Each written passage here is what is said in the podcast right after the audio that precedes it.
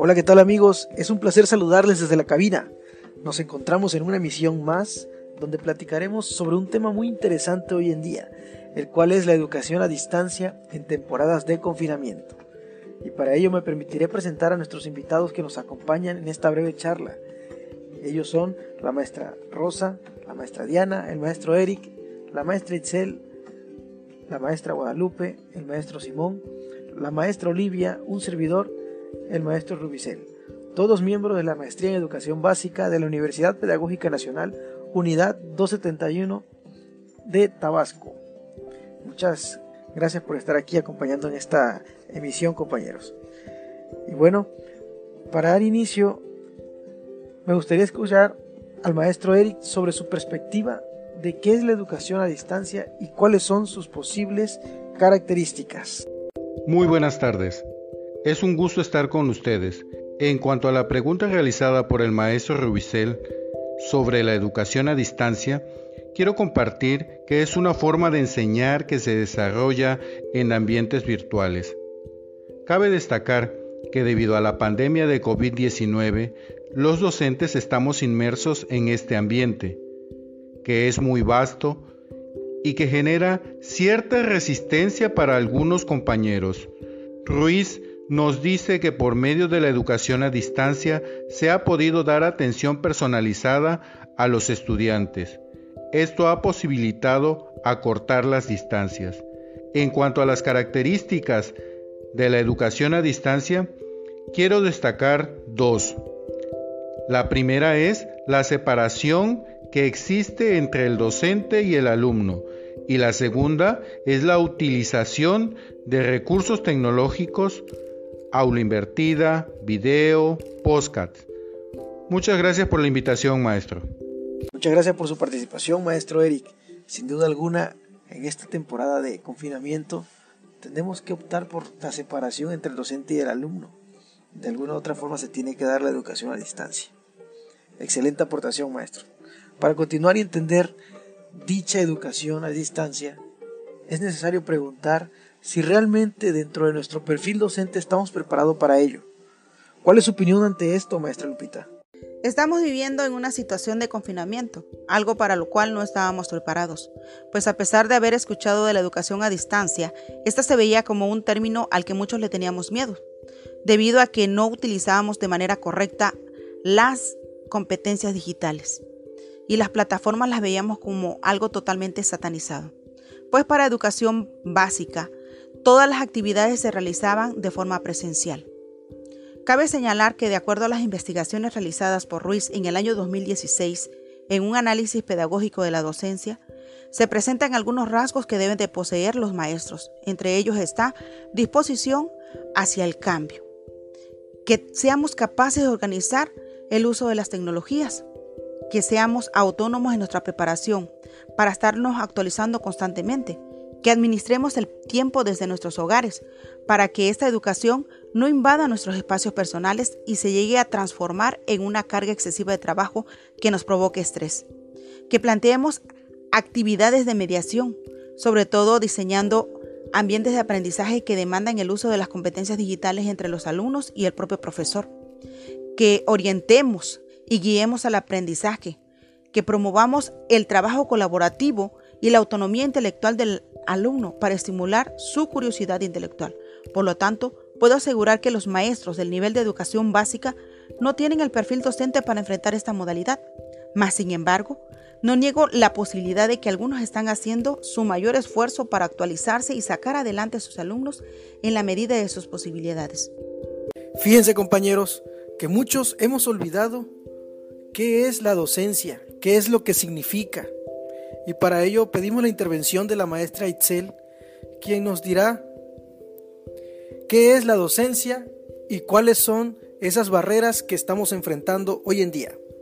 Hola, mira, bueno, para mí la docencia es el arte de enseñar, es motivar a los alumnos a que despierten la curiosidad por aprender cosas nuevas, con respecto al segundo planteamiento, he de comentar que nosotros como docentes no estuvimos exentos y nos vimos en la necesidad de reinventarnos de forma acelerada y en ese sentido puedo decir que algunas barreras que enfrentamos ante esa educación a distancia fueron la familiarización con las plataformas educativas como herramienta de trabajo, la adecuación de los espacios para las clases a distancia, la adaptación de vernos y desenvolvernos con naturalidad frente a una cámara para dar una clase, la planeación de estrategias de mediación acorde a los diferentes contextos, necesidades y herramientas digitales al alcance de cada alumno, la administración del factor tiempo para la planeación didáctica, la atención a alumnos y padres y la carga administrativa que ahora es mayor la responsabilidad de padres de familia frente a la adaptación de la nueva modalidad de educación en casa, ya que muchos no cuentan con el interés de ello para acompañar a sus hijos en ese proceso.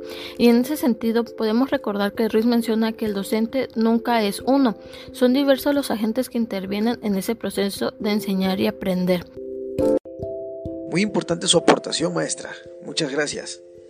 Bueno, para continuar quiero aclararle que no ha sido nada fácil realizar nuestro trabajo en esta etapa de confinamiento. Es decir, a muchos docentes nos está costando involucrarnos en esta tarea diaria con nuestros alumnos, no nada más con ellos, sino con los padres de familia, ya que nos cuesta formar ambientes de aprendizaje. Y desde este punto, nos gustaría escuchar a la maestra Diana sobre qué son estos ambientes de aprendizaje, maestra. Hola compañero, gracias por la invitación. Me da gusto compartir este espacio con ustedes. Bueno, para darle respuesta al cuestionamiento, es destacable mencionar que cuando pensamos en ambientes de aprendizaje, muchas veces llegamos a la conclusión de que son los espacios tangibles en donde se crean las situaciones de estudio pero estos realmente no se limitan a ello, ya que de acuerdo a Jiménez son climas propicios, además de condiciones que estimulan el conocimiento. En este sentido, un ambiente en el que se debe desenvolver el estudiante incluye variedad de contextos y recursos que no solo favorecerán el pensamiento, sino también la creatividad, motivación y curiosidad.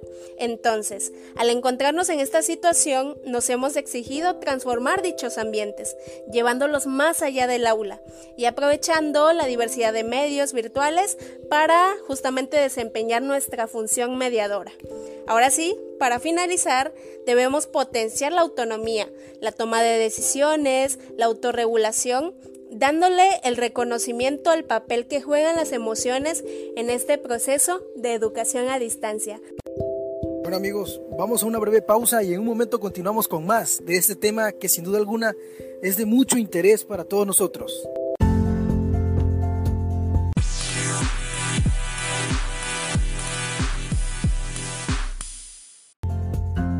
Bien, ya estamos de vuelta en la segunda parte de este bloque importante que es la educación a distancia. Y para continuar, quiero preguntar a la maestra Olivia, ¿qué opina usted de los ambientes de aprendizaje, maestra? Hola, ¿qué tal compañero? Es un gusto ser parte de este círculo de reflexión. Para dar respuesta al cuestionamiento, estoy completamente de acuerdo con la maestra Diana, debido a que en estos tiempos de contingencia se puede observar que los ambientes de aprendizaje lo conforma todo lo que rodea al estudiante. Como menciona Viveros, el ambiente de aprendizaje debe ser concebido como un recurso que se agota y se degrada, por lo cual se debe aprender a administrar con una perspectiva de desarrollo sostenible sostenible y de participación equitativa, donde aprovechemos al máximo todo lo que rodea al estudiante para transformarlo en aprendizaje significativo. Para concluir, es muy importante destacar que la modalidad a distancia abre la oportunidad de desarrollar al máximo el entorno de los alumnos para que sean autónomos en la construcción de sus aprendizajes. Gracias. Interesante las diferentes perspectivas que nos compartieron las maestras, ¿no creen? Y es que los ambientes de aprendizaje forman un punto básico en el desarrollo del conocimiento de nuestros alumnos. Sin embargo, para continuar con nuestro programa, existe otro aspecto importante y esta es la mediación docente y más aún cuando se pretende trabajar colaborativamente con padres de familia. ¿Puede darnos su opinión al respecto, maestra Rosa? La mediación es el conjunto de acciones que debemos realizar los docentes para promover el proceso de enseñanza-aprendizaje. Pero en estos tiempos de pandemia del COVID-19, las estrategias cambiaron. Se realiza de una forma virtual, así como la intervención pedagógica. Para que los padres de familia puedan mantener contacto con el docente y comprender las actividades, debo promover la comunicación constante, así como valorar la situación en que se encuentra la familia y fortalecer el acompañamiento mediante indicaciones que queden claras en el momento oportuno para que el padre de familia se sienta escuchado y atendido. La actitud del maestro ha cambiado, según Ruiz 2016 eres más amable, lo virtual nos hizo ser más amables, tener calma. Tenemos que hacer que nuestros alumnos tengan autonomía en la construcción de su conocimiento, donde el maestro es un facilitador. Ahora bien, escucharemos al maestro Simón, quien desde su experiencia tratará de describirnos cómo concibe él esta parte de mediación docente en el trabajo colaborativo con padres de familia. Adelante, maestro Simón, lo escuchamos. Hola, ¿cómo están? Espero se encuentren muy bien. Agradezco sus atenciones antes que nada y es un placer compartir con ustedes. Sí, efectivamente, generar ambientes de aprendizaje en estos tiempos en los que los medios tecnológicos de información y la comunicación son fundamentalmente importantes, es necesario puntualizar que junto con los padres de familia estamos comprometidos con el uso y el manejo apropiado de las nuevas tecnologías. Y es que es importante recordar que sin estas herramientas no se accedería al avance de los procesos educativos y es que como lo menciona Piaget, en el constructivismo somos parte fundamental del proceso. En este sentido, la tarea para los papás y tutores se torna un tanto permanente así como constante ya que su tarea requiere de más atención a sus hijos puesto que su interacción con ellos es más necesaria por la razón tangible que representa el no estar los maestros de manera presencial con ellos.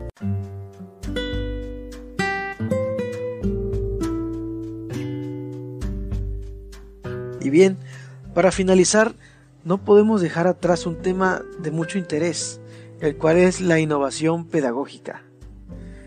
Actualmente estamos viviendo, como ya se ha dicho, en una etapa de total cambio, los cuales demandan tener competencias tecnológicas para poder trabajar con los niños. Es decir, debemos de ser autodidactas en nuestra función. Aunque nos haya caído como balde de agua fría este confinamiento, debemos poder lograr una educación híbrida, sin duda alguna comparto lo que menciona el autor Ruiz acerca de dicha innovación, el cual nos dice que atrae demandas para forjarnos a trabajar por competencias. También nos dice que tenemos que saber planear estrategias de mediación. Y por último, nos dice que debemos de favorecer ambientes de aprendizaje.